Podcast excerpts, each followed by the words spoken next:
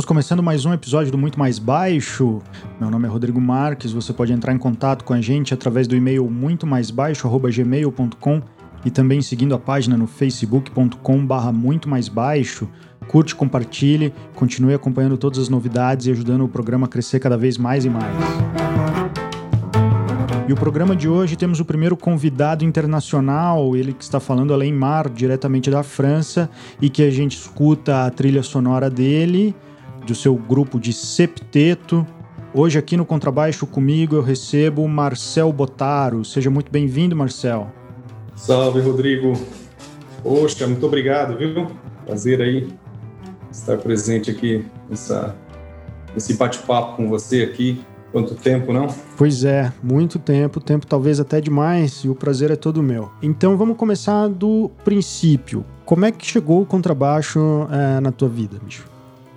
Bom, é, eu como acho que a maioria aí dos, dos músicos, né, brasileiros em geral, né, pelo menos, eu vim do baixo elétrico, né? Uhum. Comecei com baixo elétrico, é, comecei novo, tive a oportunidade de ter um irmão na família que, que gostava muito de, de tocar já desde pequeno. Uhum. Então ele, ele tocava violão e isso já de cara assim me seduziu. Assim, eu gostava muito de pegar o violão dele e ficar tocando. Ele tocava, né? No tempo que ele saía de casa eu pegava o violão e tocava. e logo em seguida fiz aquele esquema que eu acho que é meio famoso, né? Também tipo meu irmão logo em seguida comprou uma guitarra, tinha uma banda Aí faltava baixista. Sempre falta baixista. Sempre falta baixista. Daí eu falei, não, vou arrumar um baixo, né?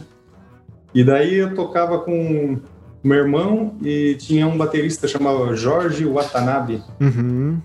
E eu não lembro bem o nome dele, porque esse foi o primeiro cara que falou assim, ó, vi um contrabaixo para comprar aqui, 50 reais, sabe? Um Dolphin, um Dolphin.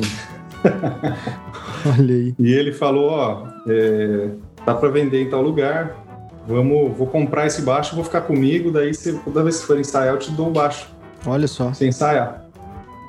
E ele, na época, ele tinha acabado de voltar da, da do Japão, então ele tinha um pouco, um pouco de dinheiro, assim. Daí ele comprou o baixo e foi o meu primeiro contato. Aí, logo em seguida que eu comprei o baixo, eu tive o primeiro contato com o contrabaixo. Fiquei, é, com o baixo elétrico, né, na verdade. Uhum. Daí fiquei um tempo ali estudando é, tive a oportunidade daí, tá aqui, eu, eu, morei muitos anos em Sorocaba, né? Sim. Cidade muito musical ali, né? Com grandes músicos. Então eu comecei a procurar pessoas assim para ver como é que era, né? Melhor o instrumento e tal. Uhum. E tinha uma loja muito famosa na cidade, era a Vanucci, era uma loja e acho que até fechou já. Essa loja acho que era de Itu, passou para Sorocaba. Uhum. E lá eu conheci o Adriano Franklin, foi um contrabaixista, assim, ele, ele tocou muito no programa do Raul Gil, baixista ainda pesadíssimo. Olha aí. É, daí passei por lá, via ele, via ele tocando e comecei a ir na loja todo dia ver ele tocar. que legal. Ele já tocava tudo, tocava os slap, tocava, então eu fazia questão de ir na loja, eu ficava ali sapeando até ver. Até o dia que eu criei coragem, eu falei, ó, oh, você não quer dar aula para mim, né? Hum. Tinha medo de falar com o cara, achava que ele era um deus.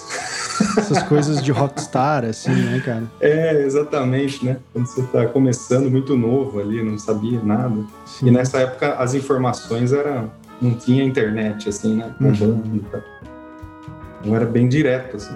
Era bem diferente. Daí comecei a fazer aula com ele, é, foi bem legal. Daí comecei a fazer aula com ele, essas aulas de, de contrabaixo elétrico. Uhum. As aulas passaram. É, eu ia na casa dele, eu pegava uns três, quatro ônibus para ir na casa dele, eu lembro que era bem longe. Putz. E às vezes eu chegava na casa dele e ele estava em turnê, ele não me avisava nada. Dava com a cara na porta. Mas, mas é porque eu acho que, sabe quando o cara tá, já tá trabalhando, ele já fazia 15 anos que ele tocava na época, uhum. então ele já trabalhava muito a cabeça, né? Daí eu falei, então eu vou, vou pegar o material que ele me passou e vou estudar bastante para tentar entrar em Tatuí. Ah, escola, escola próxima a Sorocaba aqui, né? Famosa. Uhum. Então, peguei o material dele, mais um material que o meu irmão também estudava, já há um tempo ele tinha. Na, na verdade, eu peguei praticamente todo o material assim de guitarra e passei para contrabaixo, ah, junto com só. essas aplicações que o Adriano Franklin me passou, professor Uhum. Zaço, inclusive, Uhum. me ensinou, o primeiro cara que me ensinou intervalo, assim, o. Adriano, Adriano, de um jeito claro, assim, sabe? Uhum. Bem legal. E, bom, foi super legal. Daí estudei sozinho um tempo, porque o Adriano estava difícil para ele dar aula e eu não encontrava outros professores, eu não conhecia, né, o pessoal. Sim. Aí tive a sorte de entrar em Tatuí. Que idade você tinha quando você entrou lá? Entrei com. Eu fiz o preparatório com 17 anos, Uhum. de 17 para 18. Eu fiz seis meses de preparatório com o Sérgio Frigério. Sim. Eu lembro que foi assim, entrei no. Foi sub do sub do sub, sabe? Quando os caras vão desistindo e você tá lá, assim, sem querer, você entra. O último Eu a ser falei, escolhido no futebol, né, é, cara? é, exatamente. e daí eu, poxa, que legal, né? E daí de 17 para 18, daí com 18 anos eu ingressei mesmo no, no curso, né? Valendo, assim. Ah, que legal. Aí fiz lá, poxa, foi escolaça, assim, né? Muito, né? oportunidade de conhecer os músicos que eu considero eh, sempre vou considerar os, os maiores músicos assim né que eu, Uhum.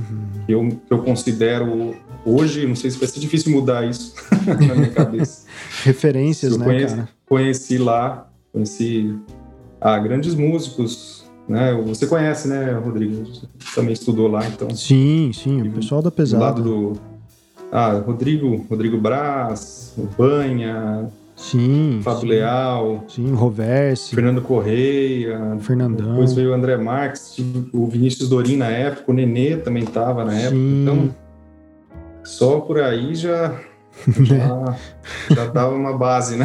Só por aí já tem uns 100 Almeida. anos pra estudar, né, cara? O Kleber Almeida, o Fábio, o, o, o Fábio Gouveia, que agora está aqui também na Europa. Uhum. E daí nessa, nessa, nesse vai e vem, eu tive, eu tive, comecei a ter aula, o Frigério me apresentou o Cláudio Bertrame. Olha, o Bertrame que tava era um lá? Cara... É, o Bertrame tava lá, cara. O Bertrame tinha tido problema, né? Ele Uhum. teve um problema de saúde, paralisou, né? Uhum. Metade do corpo dele. E ele voltou, que ele é natural de, de, de Tatuí. E ele voltou para lá e começou a dar aulas, Uhum. né? Para alguns alunos, especificamente, assim. E eu pedi pro Frigério, falei, me apresenta ele, poxa. E na época eu já estava ouvindo as coisas do Medusa, já comecei a, né, já tava isso assim depois de dois anos com o Frigério, acho que 2000, que eu pedi pro Frigério, que eu já estava fazendo bastante aula com ele, eu tinha bastante tempo, então eu estudava muito, né? Uhum. Muito assim. Uhum.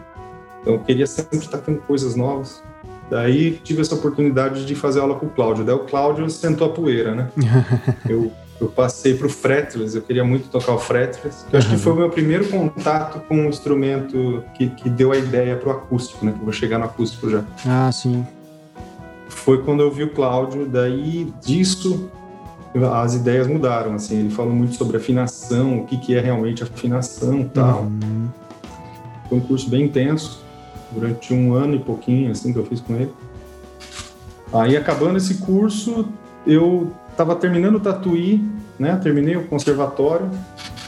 E quando eu estava terminando, eu tive a oportunidade daí de começar a fazer alguns trabalhos com o André Marques, pianista do grupo do Hermeto, Uhum. que foi aí sim a escola, assim, que eu considero minha escola musical, assim, né? Sim, a escola prática mesmo, valendo, É. né? Da, da vida, da Sim. performance, da interação, porque você participou de Sim. alguns grupos, né? O, a Vintena Brasileira, o André Marques Sexteto. Isso, exatamente. Foi nesse ponto, no final de Tatuí, que eu tive a oportunidade de começar a participar de uma oficina, Uhum. e essa oficina se tornou a Vintena Brasileira, né? Uhum. Foi no último ano meu de Tatuí, em 2004, ou 2003, 2004, se não me engano. E daí a gente comecei a participar das coisas com o André e comecei a, a conhecer melhor, né? Esse tipo de linguagem e tal. E comecei a. me apaixonei, assim, adorei muito.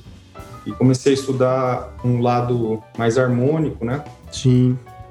Então eu até comecei a fazer aulas de piano mesmo com o André, que na época era super requisitado para aulas assim, e eu tava, e eu tava tocando com ele, né? Eu acho que ele Ele falou, não, você precisa, né, dar uma evoluída desse lado aqui, vamos lá. Daí zerou de novo eu falei, nossa, do zero de novo, vamos lá. É tipo o jogo de tabuleiro, aprender. né, cara? Volte é, três cara. casas, né?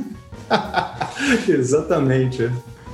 Aí foi nesse momento que eu falei, nossa, cara, realmente aquela, aquela frase do o buraco é mais embaixo.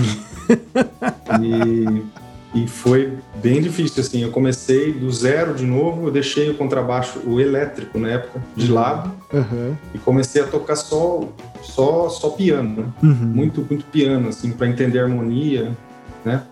Claro. E apesar de Tatuí ter passado toda a parte teórica, assim, e prática também, eu não tinha tido tanto é, contato direto com a harmonia, né? Ah, sim, a prática da harmonia no piano ela é transformadora, né? é. né? Não importa, a gente sim. estuda a harmonia independente do instrumento, mas eu acho que a compreensão da harmonia, ela, no piano, ela atinge Exatamente. outro nível, né? Exatamente, exatamente. Foi o momento que aí abriu a cabeça, né? Uhum, e assim, eu, eu já tinha ideia que era isso, mas eu não tinha tido contato. Daí, na hora que eu tive contato, Aí foi legal que logo, de, logo em seguida eu continuei estudando muito, assim. Uhum. E daí o André falou: não, vamos fazer alguns grupos, né? Eu tive a oportunidade de ele me chamar para fazer trabalho em quarteto com ele. Uhum. E foi nesse trabalho em quarteto que surgiu o contrabaixo, cara. Ah, olha aí. O acústico. Que daí zerou tudo de é... novo, né? Nossa, de novo.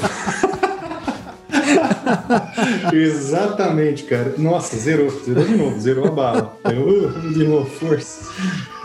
E o André falou: ah, não, a gente tem, tem umas músicas aqui e essas músicas ficavam, ficariam boas de baixo acústico, né? Uhum. E eu falei: ah, então, então vamos encarar, né? Daí eu falei: putz, tem que arrumar um baixo acústico. Daí começou todo o processo para descobrir, né? Uhum, uhum. E foi legal porque, lógico, você traz a bagagem do baixo elétrico pro baixo acústico já de cara, né? Claro. E a ideia veio, lógico que com toda dificuldade, então, inclusive, é, nossa, veio assim, veio, veio, as coisas vêm, mas você não consegue executar, né? Porque... Sim, é outra coisa, né? É, exatamente. Daí eu consegui começar a fazer algum, alguma coisa com o André, então eu fazia assim, duas, três músicas de baixo acústico e o repertório inteiro de baixo elétrico. Sim.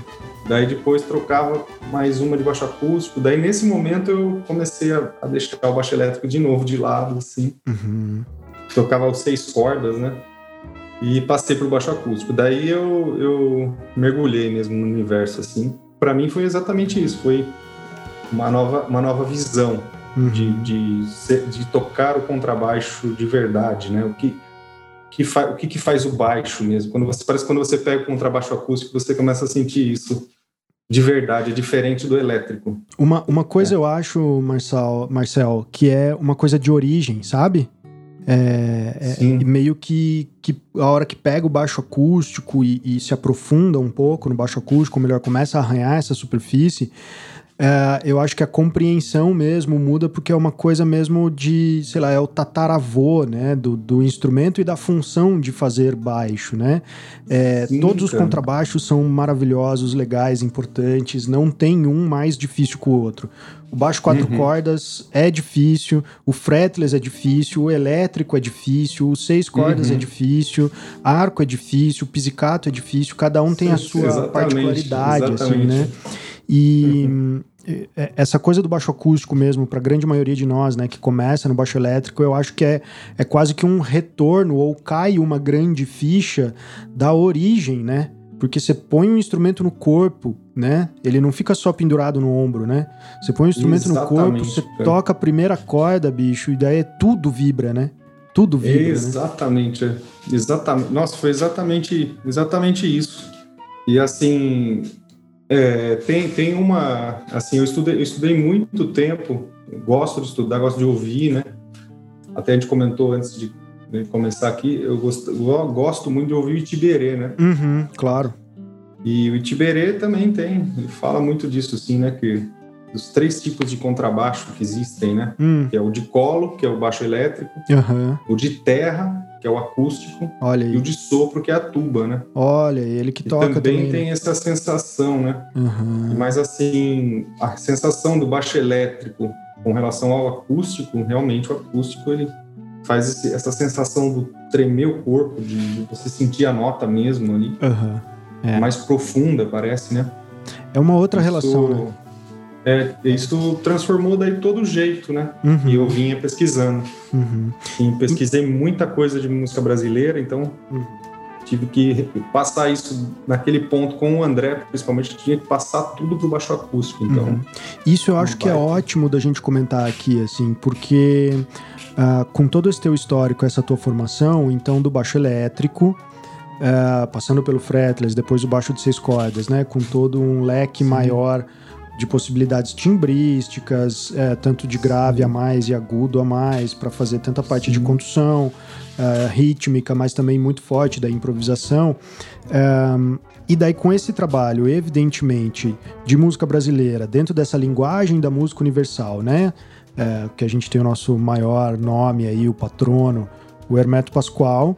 É, é, o que eu quero dizer é o seguinte: ritmos brasileiros tradicionais, populares, folclóricos, que é a fonte de inspiração principal dessa música universal, a, a, a, grande maioria deles, ou talvez a sua totalidade, não tem contrabaixo ou baixo elétrico ou qualquer tipo de instrumento contrabaixo em sua formação tradicional. Né? Assim, sim, sim, é, sim. E daí a gente tem uma, um surgimento dessa linguagem de música universal através do Hermeto, é, que bota então a formação, vamos dizer assim, mais jazzística, né? Saxofone, piano, baixo elétrico, para tocar sim, esses ritmos, sim. e daí a gente cria uma linguagem, o Itiberê cria uma linguagem é, para esses Exatamente. ritmos, só que no baixo elétrico. Né? Isso. Como é que foi isso. passar tudo isso que primeiro não tem para daí ter sido criado a partir do baixo elétrico e daí transpor isso para o baixo acústico, cara? É, então, na verdade, assim, é, quando, quando eu comecei a, com o André, né, os trabalhos que a gente tinha junto, sempre tinha o foco muito na pesquisa, assim, aprofundado, né? Então, o, é, é, normal a gente encontrar galera que faz, assim, é mais normal, né? Não que, mas é mais normal o pessoal que faz o samba, né? A bossa nova, né? Uhum. Daí sim você encontra bastante contrabaixo acústico já, né? Uhum. E, e, alguma coisa um pouco mais moderna, assim, é, com alguma linguagem um pouco um baião, alguma coisa assim, alguma coisa do, do lobo já ali. Sim. E você encontra o contrabaixo acústico. Com o André, a pesquisa era outra, assim, sempre foi muito exato, assim, tipo, é, vai estudar, vai estudar na verdade, olha que engraçado, o samba mesmo a gente estudava pouco. Uhum. estudava mais outros ritmos, assim. Uhum. Estudava o jongo, o maracatu. Uhum. Então, como que faz o fundamento dessas ideias? Daí eu passo, que é uma coisa que já vinha exatamente dessa, dessa ideia do, do, do Tiberê, né? Uhum. Que, que eu ouvia muita coisa, né? Ali você ouve Festa dos Deuses, já Nossa, sai com o maracatu já de cara ali. Uhum tem N, N músicas ali que você tem que tirar e tocar. Então uhum. eu, comecei, eu comecei a migrar isso, assim, eu sempre fui fã, assim, de, de dos contrabaixistas. É, logo que eu entrei no universo do contrabaixo acústico, eu já ouvia baixo acústico para tocar o elétrico. Eu ouvia as coisas do Chicoria, uhum. baixistas são... A gente... É, você ouve o Three Quartets lá, né? Ed Gomes. Uhum. Então, assim, que já soa até meio elétrico, né? Engraçado. É, em e... certo aspecto, sim. Sim, é. O Ed Gomes, principalmente, ele tem essa, uhum. essa ideia. Então eu comecei a passar, a pensar assim, poxa, se é possível isso, eu vou tentar aqui também, né? Uhum. Então eu comecei a passar um pouco dessa linguagem, já direto para o baixo acústico. Uhum. Só que o grau de dificuldade é, é bem mais alto, né? Uhum. Assim, é, digamos, a, mon a, montagem das ideias para o baixo acústico, você tem que pensar tudo menos, você tem que subdividir mais no seu corpo do que no próprio instrumento, senão embola. Uhum.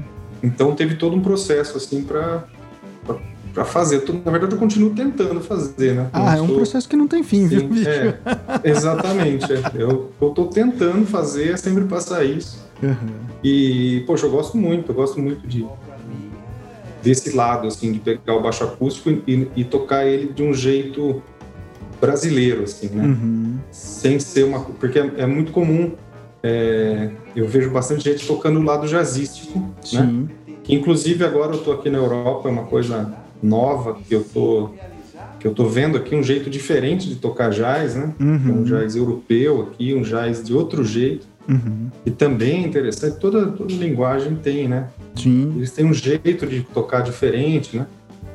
Então tá sendo bem legal também, mas agora que eu comecei a ver isso, que é, geralmente é o contrário, né? O pessoal começa o baixo acústico já de cara no jazz. Uhum. E eu comecei direto na música brasileira. Uhum. E agora que eu tô invertendo. Então, para mim o processo é assim, bem natural. Eu continuo fazendo, ouvindo coisas é, que me agradam de música brasileira, uhum. bastante assim. Eu tenho assim, eu gosto muito, né, de, disso. Então eu ouço bastante coisa de música brasileira e depois eu filtro isso para o instrumento, daí componho em cima de alguma coisa de harmonia que eu queira compor, mas sempre tentando lembrar da origem, né? Uhum. Porque é isso que você leva, né? A gente, mesmo eu estando agora, agora que eu saí do Brasil, né? Uhum.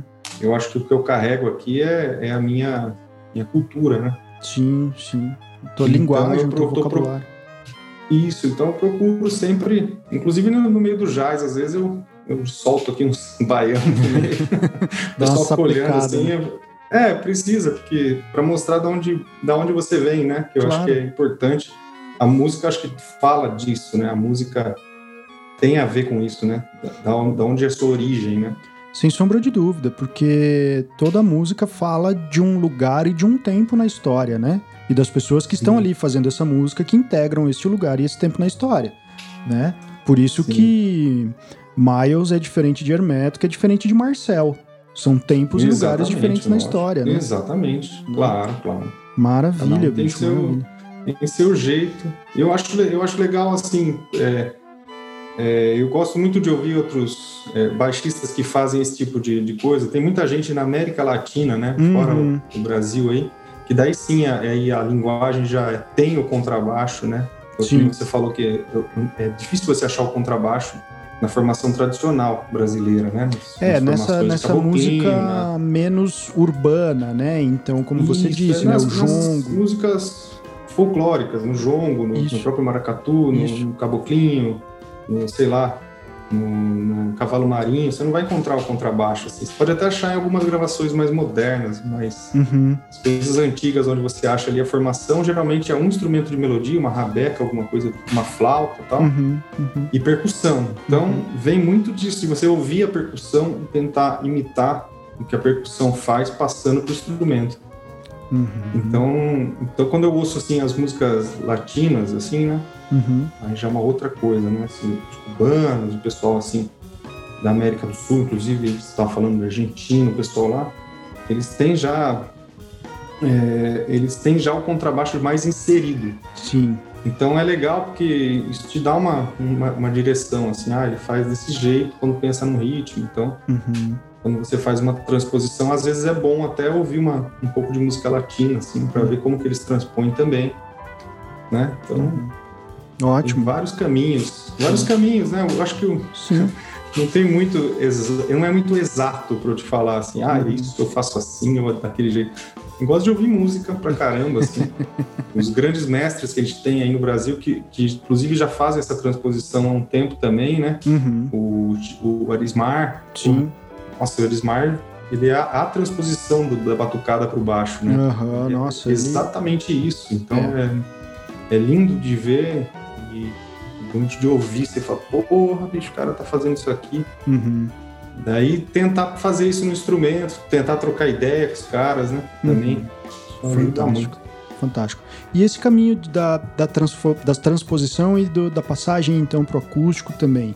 É, novos desafios, né? A questão da afinação, do Sim. tamanho, da técnica, a, o pizzicato muda de lugar, a mão esquerda, como é que usa, faz as mudanças de posição e tudo mais.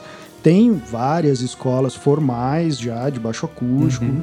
muito da música europeia, da música erudita. Como que foi para você, assim, quando esses desafios começaram a aparecer? Uh, você já tinha uma carreira, você já tinha uma musicalidade bem madura, então, assim, questões de afinação, teoria, escala, tudo mais, isso ok.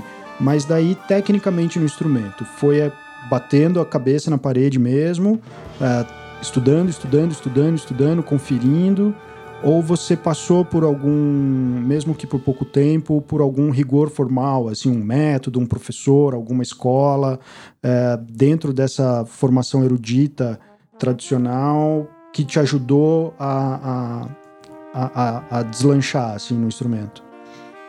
Ah, então. É, esse, esse, esse ponto é um ponto assim. Quando eu peguei o contrabaixo, lógico, né? Foi tudo. A, a, a sensação que eu tive é assim: ah, eu tô numa coisa totalmente nova, né? Uhum. Ferrou. aí, mas daí o que aconteceu? Eu tive, eu tinha um amigo que ele tem um amigo que é o André Yarmalavicius, uhum. o Barata. É um cara que ele fazia aqui o, em Sorocaba, né? Ele, ele, tocava, era amigo meu de escola e a gente nunca tocou junto. Ele fez umas aulas de baixo elétrico comigo e ele estava já estudando o baixo acústico, o arco, há um tempo. Então eu falei para ele, falei, pô, André, vamos inverter agora, você me dá aula, né? E eu aprendo aí como é que faz. E é essa troca, né? Que legal. E ele, ele ciente de que eu sou um músico jazzístico, né? Uhum. Então ele falou assim, ó, eu vou fazer um negócio aqui com você que é um método e eu estudei o método do Streicher, do David Streicher. Ah, sim. Então eu estudei, é, eu já tinha feito as aulas com o Bertrame no baixo elétrico, é fretless, que deu uma visão já ótima assim, né? Uhum. Já ajudou muito na hora de pegar o acústico. Se você com passa certeza. pelo fretless antes, ajuda muito. E daí na hora que eu peguei o acústico, eu fiz essas aulas com ele, foi questão assim de ficou quase um ano fazendo aulas. Uhum. Eu ia lá, ele passava os exercícios e eu ia fazendo stretcher daquele jeito mesmo que é para ser o stretcher, sabe? Uhum, Arco assim e tal. E fiz, foi legal, a gente fez o livro 1, um, livro 2 e mais algumas coisas de escala tal. Só que daí que aconteceu? Aí você começa a juntar, né? Sim. Então, eu, como eu já tinha essa coisa de já estar tá tocando, de saber o caminho da música que eu queria, uhum. eu comecei a juntar as digitações que eu fazia no baixo acústico com as digitações de elétrico. Uhum. Então, assim, tem muita coisa que eu utilizo no baixo acústico uhum que eu faço igualzinho no baixo elétrico. Ah, excelente. Igualzinho mesmo, assim. Uhum. Então, assim, é lógico que tem muita coisa que é diferente, né? Mas, assim, 50% eu posso dizer que é, é, é, do baixo elétrico. Olha só. Né? Muito é bom. Bastante coisa. Uhum. Então, assim, que eu uso é o jeito que, que eu acho as notas. Uhum. Aí o que acontece? Com o tempo você vai refinando, né? Você sabe aí, você que também, poxa, fez o erudito seriamente aí você começa a descobrir aonde as notas soam mais e melhor, como fazer uma escala para que ela soe daquele jeito que você ouve no disco. Às uhum. vezes você uhum. faz ela com uma digitação de elétrico, não dá certo. Isso. sonoridade, né? Sim, sim. Então, aí eu comecei a, a ver isso. Eu tive a oportunidade de ver o. o eu, eu, tive. Eu gravei um. Eu gravei, não. Eu. Eu tive um trabalho com o André de trio, uhum. que era o trabalho dele desse Viva Hermeto. Uhum e, e, ele gravou esse trabalho com o Brian Blade e com o John Patitucci. Sim. E eu tive a oportunidade de ver essa gravação. Isso foi muito legal, cara. Puta porque eu tinha, eu tinha o um repertório todo na minha cabeça, tocava decor. Uhum. Eu já sabia tudo. e eu fui lá ver o Patitucci gravar. Puta merda. Então foi muito bom, cara. Foi uma, foi acho que uma das melhores aulas, assim, porque eu vi, eu vi tudo o jeito que eu fazia e vendo ele fazer e o som que ele tirou uhum. e o porquê daquele som também que tem muito a ver com, com essa coisa que a gente comentou antes aqui de começar sobre os contrabaixos, né? Uhum é, a qualidade do som do contrabaixo tem tudo a ver. Uhum. Lógico que tem a ver com a mão do cara tocar, uhum. mas tem isso e tem a questão das digitações, assim. Então, ali foi o momento que eu falei: peraí, putz, estou digitando de um jeito que não sou por causa disso, disso, disso. Sem ter que ter uma aula, né? Só vendo ali de verdade, né? Uhum. A pedagogia do exemplo, então, né? É, porque eu, era uma, eram frases que eu fazia, uhum. que depois eu vi o jeito que ele fazia era muito mais complicado, mas a sonoridade era mais legal. Uhum. Uhum. Entendeu? Que era coisa que eu trazia do elétrico, entendeu? Sim, sim. Então, assim, são, são coisas, experiências que você tem a oportunidade de fazer, eu acho legal, assim, você... Eu acho legal quando eu vejo alguém tocar alguma coisa que eu toco, que, que eu já toquei, entendeu? Sim. É... E daí é nessas mínimas. É. é, é nessas mínimas diferenças, nesses mínimos detalhes, né? Que às vezes Isso, mudam toda uma concepção ou muda toda uma compreensão de uma coisa, né? Não só de uma Exatamente, outra possibilidade cara. técnica puramente, né? Não é só porque não. o dedilhado é diferente, mas o dedilhado é não, é diferente não. por quê, né? É, e daí Exatamente, eu me lembro, me lembrei agora do Thierry Barbet, é, ele que é hum. contrabaixista aí do Conservatório de Paris e da Ópera Nacional, é, numa Sim. oficina de música que ele teve aqui em Curitiba. E, e, esse foi um ponto de discussão muito interessante, assim, que eu acho que ele estava falando do Bottesini, do, do segundo concerto hum. do Bottesini. E daí o pessoal lá querendo saber qual é a digitação que ele fazia. E ele tocou o mesmo trecho com, sei lá, 15 digitações diferentes, assim, cara. e, e, assim, sem diferença, sabe? O primeiro dedo vibra igual ao segundo, que vibra igual ao terceiro, que vibra Nossa. igual ao quarto. E daí a resposta uhum. dele foi essa, cara. Você vai fazer a melhor digitação ou você vai fazer a digitação que soar melhor para o estilo, Exatamente. para a estética, Poxa, para a interpretação que se quer, né? Então não é puramente técnico, mas tem um fim, né? Um propósito musical. Uhum. Putz, ah, é isso aí, cara. Nossa, ter uma aula dessa, você, se você entende mesmo o que está acontecendo, se você está estudando aquilo que a pessoa está estudando, é legal. Uhum, uhum. Porque e... às vezes a gente vê um workshop, só que você não sabe sobre aquela música, por exemplo, o segundo concerto do Bottesini. Às uhum. vezes, se eu chegasse lá, eu não ia entender nada, porque eu não toco o segundo ah, eu não entendia também, porque isso faz tanto tempo, cara, que eu não sabia nem segurar o baixo na mão direito, assim, e o cara já falando disso. Sim, sim. Mas, mas quando você tem a oportunidade de tocar e ver, uhum. é diferente. Uhum. Daí você vê, ah, caramba, daí você começa a ver os lugares onde soa mesmo. Uhum. E termos. É, são, são detalhes, né? O baixo acústico tem muita coisa de detalhe, assim. Sim. E, mas eu acho, eu acho que assim, para quem tá. Quem tem aquela intenção de migrar, né? Uhum. Eu sofri muito com esse começo, cara. Eu tinha medo de migrar do baixo elétrico para acústico. Eu falava, na, na, minha cabeça eu fiquei anos falando, nunca vou tocar o baixo acústico. cara. Que modesto. E, não, é sério, mas é sério mesmo, cara. Eu tinha ter, terror, pavor, cara. Uhum. Tinha medo, o negócio não dava certo. Assim, eu já tinha pego uma vez, duas e não tinha rolado nada. Uhum. daí eu... É, cara. E daí com essa, com essa ajuda mental aí, né, do uhum. grupo lá na época, o quarteto com o André, que eles falam, não, vai lá, cara, se conseguir e tal. Então daí minha cabeça foi legal, porque daí mudou a chave rápido, né? Uhum. Uhum. Mas até esse momento eu fiquei muito, muito nesse, nesse, com esse problema, assim. Daí, e eu lembro que quando, quando mudou a chavinha mental, assim, dá para fazer tudo, uhum. sabe? Essa, assim, é, é uma coisa meio pretensiosa de falar, mas dá. Sim. Uhum. É. Uhum. E daí, eu, daí, nesse momento, eu falei, não, peraí, então, então vamos lá. Daí, muita coisa assim, tô, tô, continuo na pesquisa, lógico. Claro. E, e agora, agora novas fases, né? Uhum. Vim para cá, uhum. estudando outras coisas, começando a, a conhecer um novo repertório uhum. em relação a, a, a, esse, ao que eu gosto de música universal, assim, né? Podendo lugar onde eu, eu toco muito em lugares que eu posso improvisar, né? Então, Sim. geralmente estou nesse meio, assim, onde há improvisação. Uhum. Então eu estou sempre procurando isso, descobrindo agora o jeito do pessoal aqui tocar, que é bem interessante também. Que legal. Tem muita coisa para amadurecer. Uhum. E vai que vai, cara. E levando a música brasileira. Logo, agora eu tô começando por aqui para Europa, né? Então vai demorar um tempo até acertar tudo, né? Uhum. É inevitável. Para poder para poder dar continuidade no trabalho, porque eu tenho trabalho gravado, né? Tenho Sim. um trabalho de septeto, que infelizmente eu não toquei muito no Brasil. Uhum. Difícil. Trabalho que eu, né, eu tive, infelizmente, assim, mas é. Ah, que é difícil mesmo, né, cara? Quando você assume a carreira solo, tem todo um processo, não é só tocar solo, né? Tem Sim. saber vender, tem todo, todo Pô, cara, um só aí. de conseguir a agenda para fazer ensaio com sete músicos, né? Ah, isso.